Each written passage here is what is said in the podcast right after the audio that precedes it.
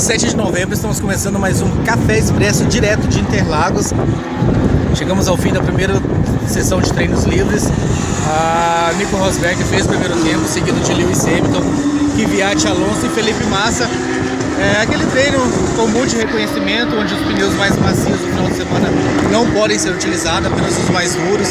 Então os tempos ainda não podem ser muito considerados, asfalto novo, ah, ainda está muito verde, como se diz no jargão do automobilismo, e não dá para tirar muita coisa. Estou aqui com o nosso Wellington Leal, companheiro nosso aí de, de podcast de Café com Velocidade. Wellington, o que, que você achou desse primeiro treino?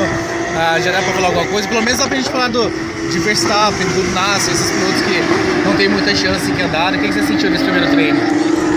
Bom dia, boa tarde, boa noite. É, dá uma chance pro Verstappen, apesar que ele, foi, ele cometeu o primeiro grande erro dele, pelo menos que eu vi, passou bem reto na, na primeira curva. O Juncadella também apareceu no treino, deu uma estampada na, na saidinha do, do bico de pato. E a gente é acostumando agora com o volume dos carros, né? O pessoal tá brincando que dá pra conversar, dá pra ouvir rádio, conversar no celular.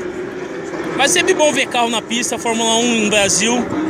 É a nossa festa aqui. E o G tá, como sempre, devagarzinho, né? Hoje, família aqui, aqui no cantinho da, da, da arquibancada, vários lugares. Vamos esperar como vai ser o final de semana aí, lotado. É isso mesmo, se for do motor aí, foi realmente algo novo para esse ano. Esses motores que estão vindo de fundo é a Porsche, que está andando na pista e que tem um volume mais alto do que o Fórmula 1. E a gente volta durante o dia com mais boletins no Café Expresso. Eita! Vamos fazer um boletim no, no Fórmula 1 passando.